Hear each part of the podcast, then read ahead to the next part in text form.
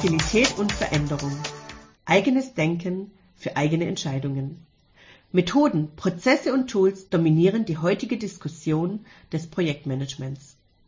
Agilität verändert die Art der Umsetzung, befähigt Teams und verändert damit Unternehmen. Wir diskutieren diese Veränderungen, schärfen Argumente und bieten Anregungen zum Selbstdenken. Wir schauen auf die Menschen in den Teams, auf die Entscheider und Kunden, agile Produktentwicklung in modernen Organisationen und die Auswirkungen auf die beteiligten Menschen. Vom Anfänger bis zum erfahrenen Profi. Agilität und Veränderung. Unsere Einladung zum Selbstdenken.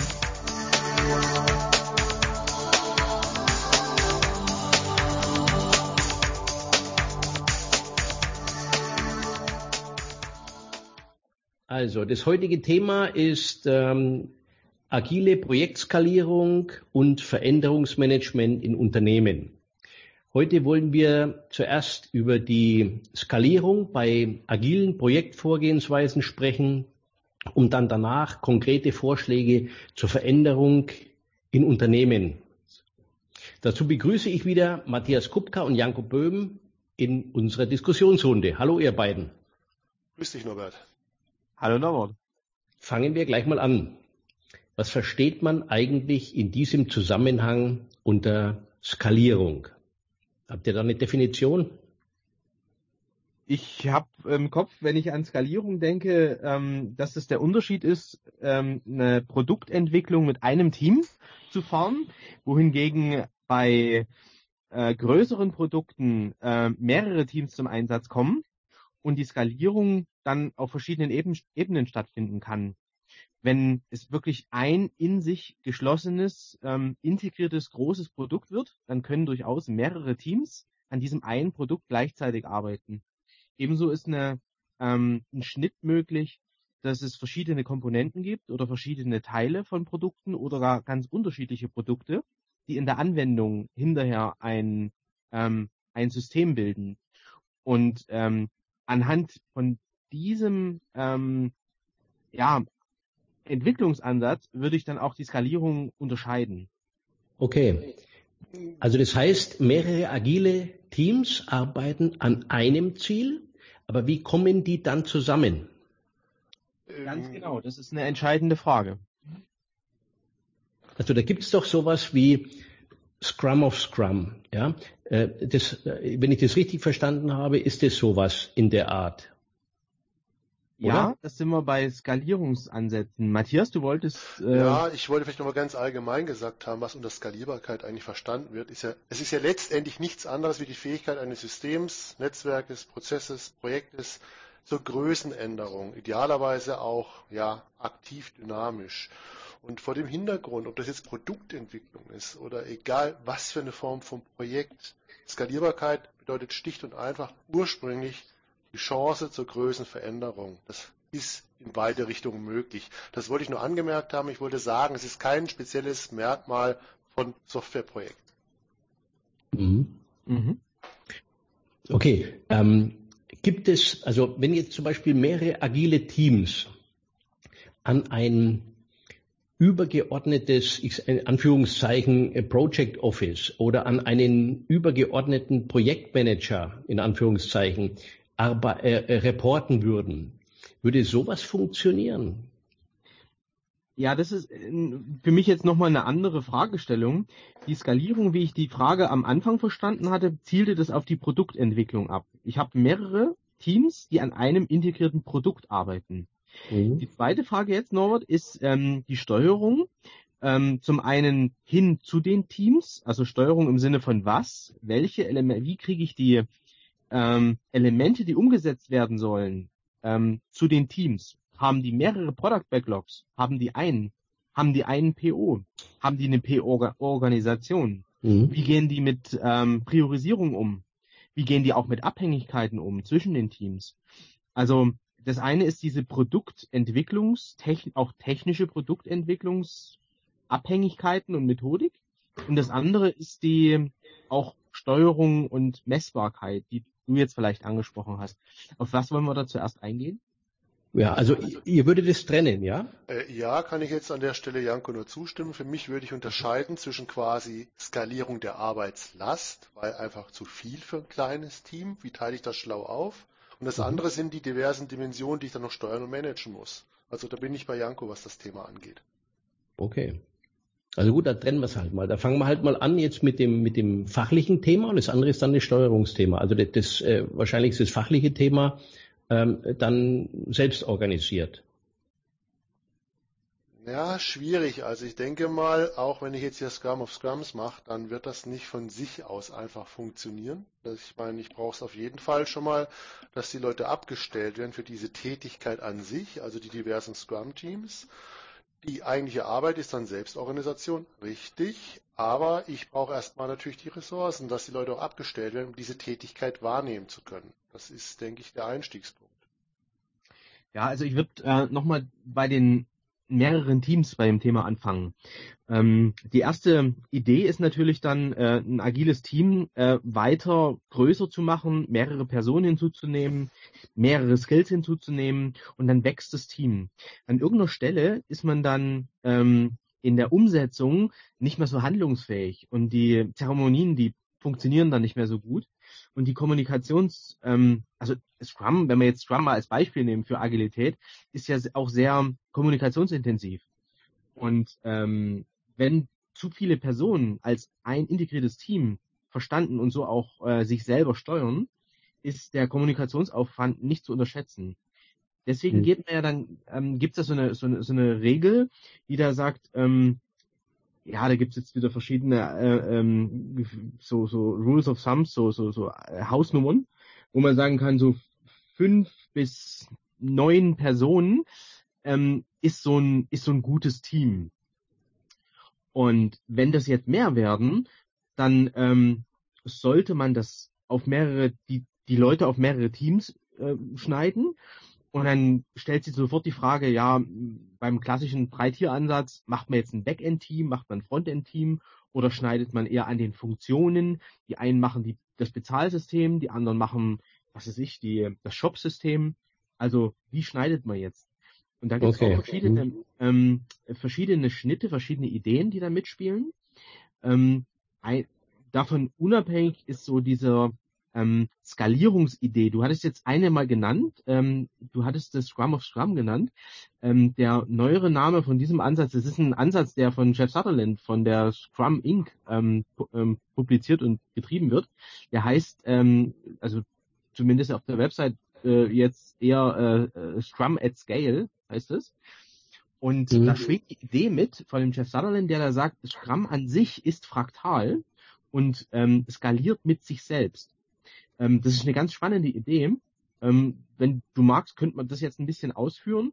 Wir können aber auch gerne nochmal auf den Schnitt eingehen oder auch auf diese Steuerungs- und Reporting-Frage eingehen. Nein, das ist schon okay. Ja. Also ich habe, ähm, äh, also im Klassischen äh, ist es ja so gewesen mit den Teilprojekt mit den Teilprojekten, wo man sich dann äh, organisiert hat, die dann zusammengeflossen sind wieder. Und dieses, wie ist Screw, Screw Scale oder Scrum Scale oder wie das heißt? Scrum at Scale. Ah, okay. Scrum at Scale, ja. Ähm, das, das ist ja anders, ja. Aber äh, die, das andere, was ich meinte, war ja dann diese klassische Fortschrittskontrolle, die gebraucht wird. Also diese auf der einen Seite diese Selbstorganisation, auf der anderen Seite aber die, dieses Reporting in Anführungszeichen, ähm, dieses, wie liegen wir in der Zeit, wie liegen wir im, im, in, in den Finanzen, wie liegen wir äh, und, und solche Sachen. Und das wäre jetzt eine, eine Sache noch, die wie kann man die dann bewerten oder wie, wie wird es dann äh, ähm, weitergegeben ans Management oder ans höhere Management oder an Vorstände oder sowas? Ja gut, ich meine, da hatten wir ja schon in den letzten Blogs drüber gesprochen. Die Frage schlicht ja. und einfach, inwiefern es da möglich ist, Adapter in die klassische Welt zu bauen und ob das sinnvoll ist, je nach Sichtweise. Mhm. Das war das Thema, wenn ich jetzt zum Beispiel ein Programm habe, das Projekte oder Teilprojekte davon agil sind und manche klassisch und wie ich das synchronisiere. Das ist aber ein grundsätzliches Problem und aus meiner Sicht hängt das nicht davon ab, wie groß oder wie skalierungsfähig jetzt ein Scrum oder ein agiles Team ist. Das ist eine grundsätzliche philosophische Frage, ob ich das mischen kann, ob ich das mischen kann und wie ich dann unter Umständen Rollen zusammenlege, um das zu gewährleisten. Aber ich denke mal, das würde jetzt zu einer sehr tiefen Grundsatzdiskussion führen. Janko, was meinst du dazu? Ich würde es mal versuchen, ein bisschen ähm, ja, einfacher und pragmatischer mal, mal an einem Beispiel vielleicht zu machen. Ähm, also die philosophische Grundsatzdiskussion äh, würde wahrscheinlich jetzt auf den Rahmen etwas sprengen. Aber ich greife den, die Fragestellung äh, von vorhin nochmal auf ähm, schneide ich das jetzt anhand ähm, von Systemkomponenten zum Beispiel oder fachlich. Ähm, an der Stelle würde ich dann eben dazu neigen, äh, die, die Skalierung eben nicht an, an Systemgrenzen zu machen, wo man, ähm, wo man die Teams ähm, schon technisch voneinander abhängig macht, sondern die Teams so zu schneiden, dass sie möglichst wenig ähm, Abhängigkeiten per se mal haben. Ähm, ich nehme immer gern das Beispiel Spotify zum Beispiel. Die, äh, ich meine jetzt die App in dem Falle und ja, nicht das Modell ja. Spotify, sondern die App, die besteht ja aus mehreren Komponenten. Da gibt es zum einen die Suche, äh, wo ich dann nach ähm, Interpreten, nach, ähm, nach Vorschlägen suchen kann, nach ähm, Playlists äh, äh spielen kann. Ich habe dann aber auch einen Darstellungsbereich, wo dann, ähm, wo ich diese, diesen Play-Button habe, wo ich einen Pause-Button habe, wo ich ähm, also ganz viele verschiedene von diesen Komponenten, die in sich zusammen das ähm, Gesamtsystem äh, bilden. Das kann man jetzt auch übertragen auf ähm, ein Buchungssystem oder auf ähm, andere äh, industrielle äh, Applikationen. Und dann würde ich das so machen, dass diese einzelnen Komponenten für sich allein ähm, weiterentwickelt werden können, dass die Integration von diesen einzelnen Komponenten so weit als möglich maschinell automatisiert funktioniert, dass der Integrationstest maschinell automatisiert funktioniert und die einzelnen Teams Verantwortlichkeiten für die einzelnen Komponenten dort drin haben. Und dann kann ich ähm, den Teams, also dann kann ich quasi den Bezahldienst weiterentwickeln, unabhängig davon, wie ich jetzt die Suche in dem System mache. Ähm, und auf die Art und Weise kriege ich eine fachliche Separierung ähm, die mir einfach hilft, dass die Teams unterschiedliche Geschwindigkeiten entwickeln. Und das ist mal dieser technische Teil. Und der zweite Teil deiner Frage, Norbert, der zielte ja auf diese, auf diese ähm, Bewertung des Fortschritts und ähm, die Performance-Frage ab. Ist für mich jetzt eher ein Thema, was ich nicht so unbedingt ähm, mit dem Skalierungseffekt jetzt verbinden würde im ersten Anschnitt, sondern ich würde einfach mal sagen, wie macht man das bei dem einen Team? Das eine Team macht jetzt die Payment-Lösung. Und ähm, wie schnell und wie gut sind die denn da jetzt, das Team? Und das würde ich eben daran festmachen, ähm, was ist ein Kunde am Ende der Iteration bereit, für dieses neue Produktinkrement mehr zu bezahlen, als ähm, für das Inkrement, was er vorher schon hat. Das funktioniert, das ist jetzt eine theoretische Antwort, weil ähm, erstens habe ich nicht immer den externen Markt, der mir das jetzt ermöglichen würde, so eine Preisgestaltung auch. Und zum Zweiten habe ich auch nicht immer wirklich nach jeder Iteration von zum Beispiel ein oder zwei ähm, Wochen so ein Inkrement, was ich wirklich schippen will.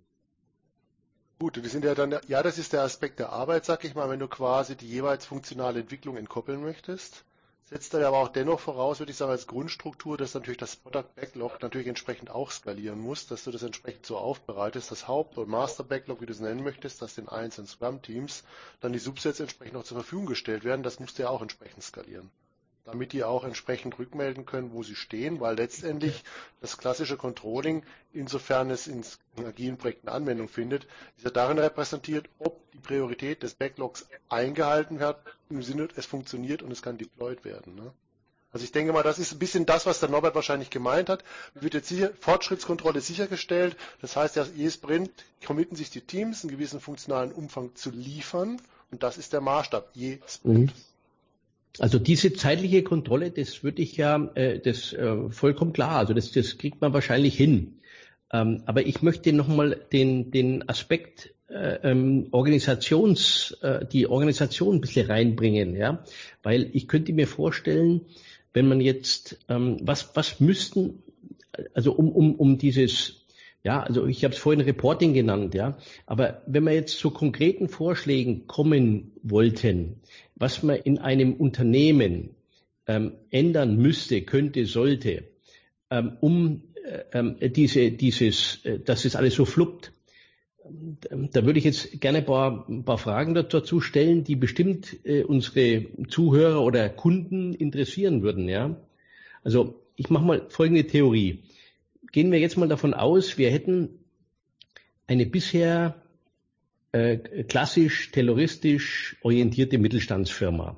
Wir wollen besprechen, welche organisatorischen Änderungen dieser anzuraten wären, um agile Projekte erfolgreich machen zu können in unserem Umfeld, was man da so gemacht haben. Egal jetzt, ob das eine Produktionsfirma ist oder ein Softwareentwickler oder was auch immer.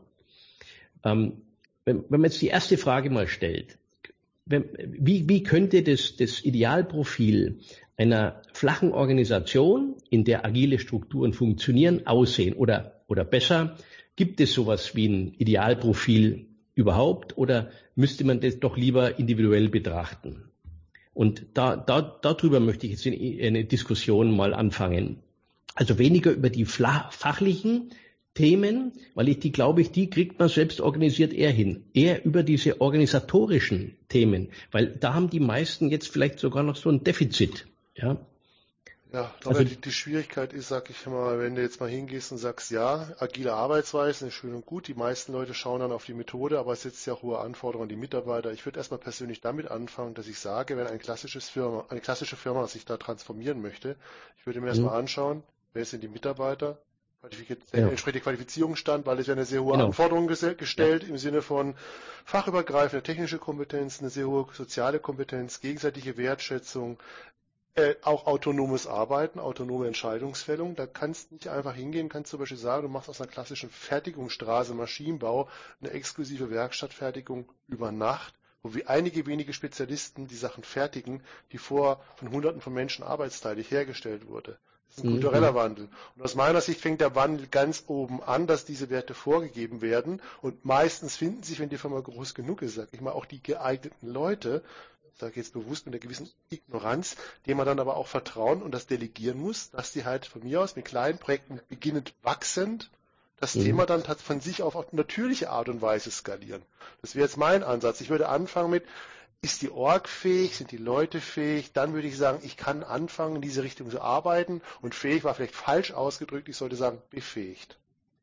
Ja, das ist ja äh, genau. Also wir haben ja in unseren letzten Podcasts festgestellt, dass wir definitiv ähm, an die Belegschaft schon geänderte äh, Anforderungen haben bezüglich der Skills, also Eigenverantwortung und diese ganzen Geschichten. Ähm, jetzt die Frage, die sich äh, mir jetzt allerdings stellt oder als so Unternehmensberatung stellt, ist, wie stelle ich jetzt diese Rahmenbedingungen für agile Strukturen her? Also das heißt, wie gestalte ich diesen organisatorischen Wandel, ja, diese Umgestaltung? Also natürlich kann ich eine Bestandsaufnahme machen, muss ich sowieso machen. Aber ähm, das Interessante ist, wie komme ich jetzt von A nach B? Wie komme ich jetzt von, von einer alten Struktur in, in eben diese, in diese äh, äh neuen Strukturen? Das, das, das wäre bestimmt interessant für viele. Äh, Norbert, ich ähm, fand den Anfang ganz spannend, äh, wie du da begonnen hast. Ähm, und würde der Rede von Matthias gerne noch was davor setzen. Ich würde nämlich zuerst nochmal fragen, warum muss sich denn das Unternehmen verändern hin zur Agilität? Und wenn die Frage des Warums ähm, zufriedenstellend beantwortet werden kann, dann ergeben sich daraus schon die ersten, äh, die ersten Dinge, die man da tun kann. Wenn man die Frage nur bedingt beantwortet im Sinne von, ja, weil das alle machen und weil das dann schneller geht und weil das billiger wird und weil mir sonst nichts mehr einfällt, dann ist es natürlich relativ schwierig auch zu argumentieren, weil eine Veränderung, egal wie gut und toll man die macht, ähm, ist es immer eine, eine Anstrengung, eine, man muss mit den einzelnen Personen, also intensiv, man muss ja mit denen arbeiten, man muss ja mit denen sprechen, man muss sie aus der Komfortzone holen, man muss ähm, denen sagen, ihr habt bisher eine, eine, eine, eine gut laufende Company, ihr habt eine Organisation aufgebaut, habt Kunden, die ihr unter Zeitdruck, unter Gelddruck hier bedient, aber macht's jetzt mal anders. Und dann gucken dich alle an und sagen, wieso? Und wenn man dieses Wieso nicht wirklich richtig sinnvoll für die Mitarbeiter, sinnvoll nachvollziehbar beantworten kann, bewegen, mhm. bewegt sich da drin habe ich die Erfahrung gemacht, relativ wenig. Okay, ja, ähm, ja, vielleicht habe ich das jetzt einfach stillschweigend vorausgesetzt, dass wir diesen, dass diese Firma diesen Wandel äh, vollziehen möchte. Wenn das keine Notwendigkeit ist, wenn die weiterher, äh, weiterhin so äh, machen können, wie sie, wie sie es bisher gemacht haben, dann brauchen wir keinen, äh, keinen Change zu machen. Mhm. Ich, ich dachte jetzt prinzipiell daran, wenn man das möchte, wenn es sinnvoll ist, wenn es notwendig ist. Und dann, ja. dass man dann diese, äh, ähm, das war die Grundvoraussetzung. Das habe ich einfach so stillschweigend ja, vorausgesetzt. Ja. Sollten wir vielleicht im klassischen Consulting würde man sagen, der Kunde ist änderungswillig. Er weiß, es besteht mhm. ein Problem. Er hat es erkannt. Er weiß vielleicht noch nicht wie, aber er weiß, dass ein Problem. Und nicht mhm. also der Kunde, der klagt, alle anderen sind schuld, aber er weiß es nicht, wer es, ist, aber auf jeden Fall nicht er, sage ich jetzt böse. Ne? Das heißt also, es ist Veränderungswilligkeit bekannt, äh, vorhanden, weil Sachzwänge vorliegen oder halt Einsicht. Mhm.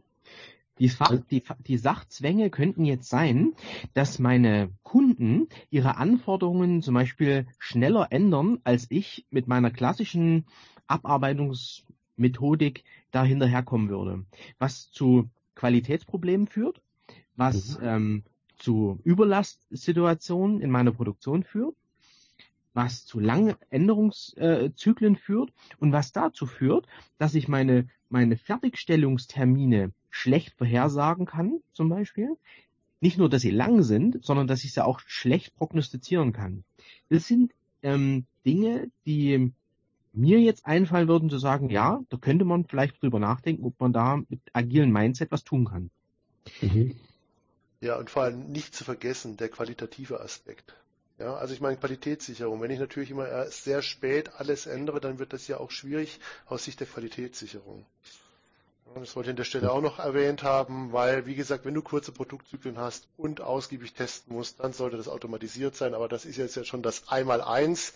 Gehe nicht weiter ein, speziell im agilen Umfeld.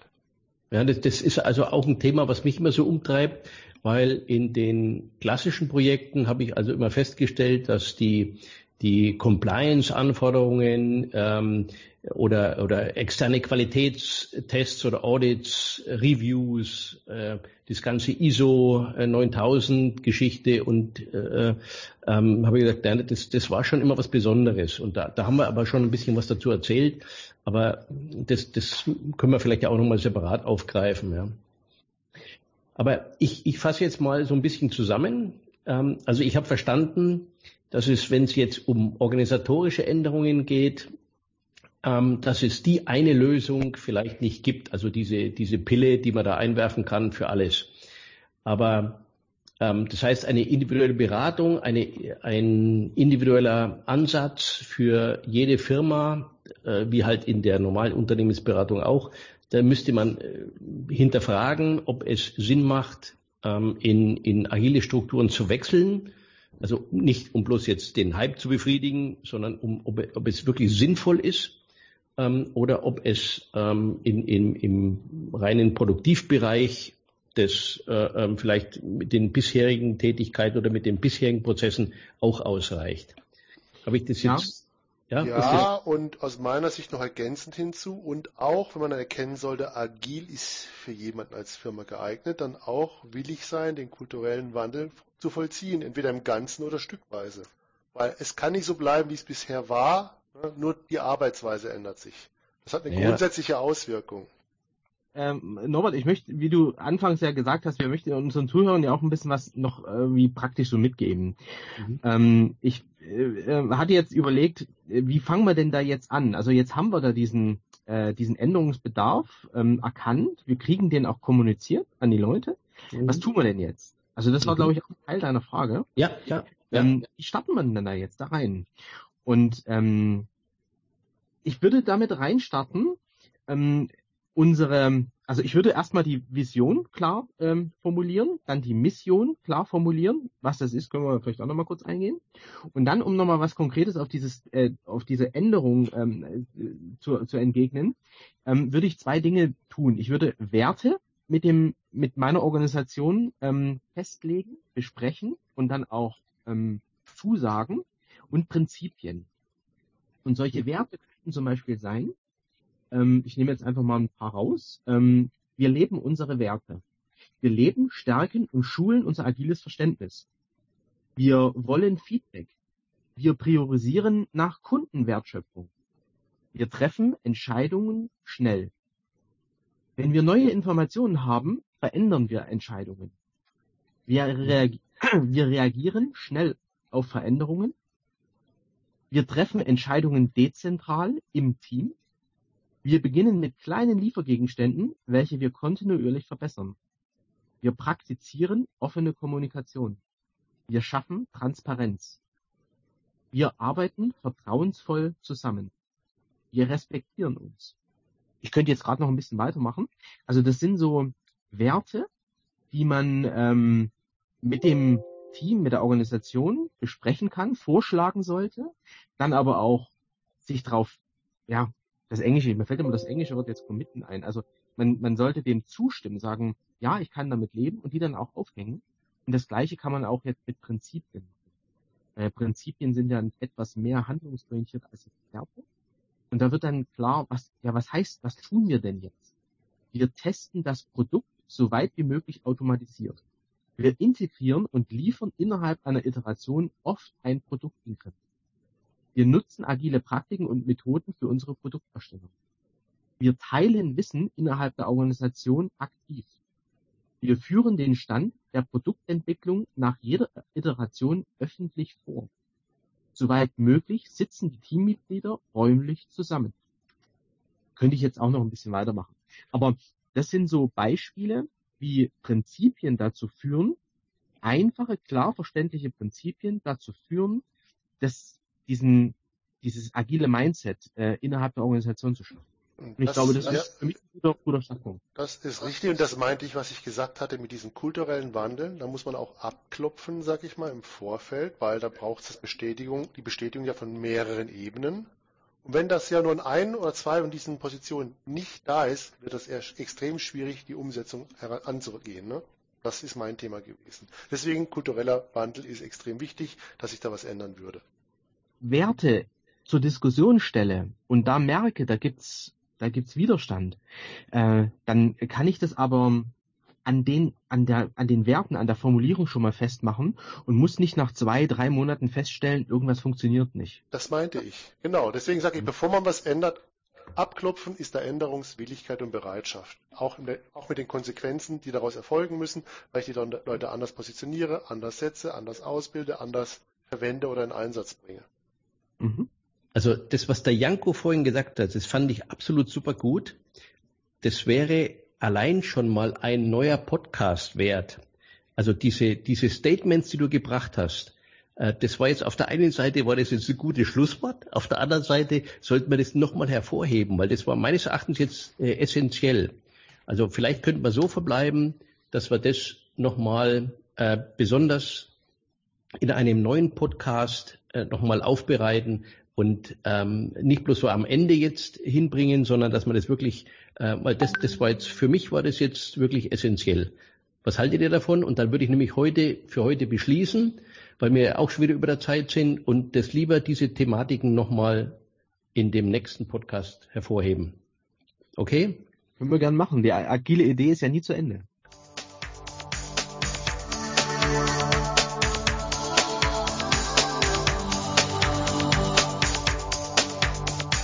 Veränderung treibt Weiterentwicklung, befähigt Teams und verändert Unternehmen. Wir haben einen Aspekt dieser Veränderung diskutiert, Argumente ausgetauscht für die Menschen in den Teams, Entscheider und Kunden dieser Unternehmen. Vom Anfänger bis zum erfahrenen Profi. Anregungen zum Selbstdenken.